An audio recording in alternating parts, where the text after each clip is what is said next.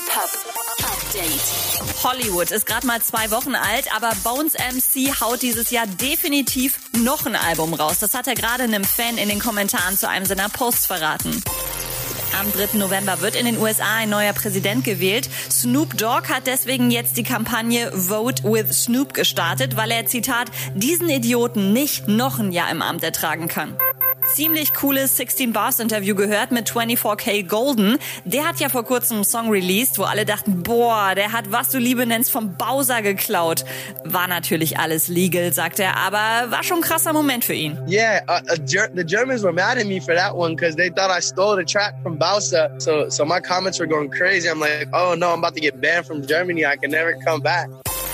Sido hat ein ziemlich cooles Backstage-Foto von ihm und seiner persönlichen Leibwächterin gepostet, seiner Mom. Update mit Claudi on Air.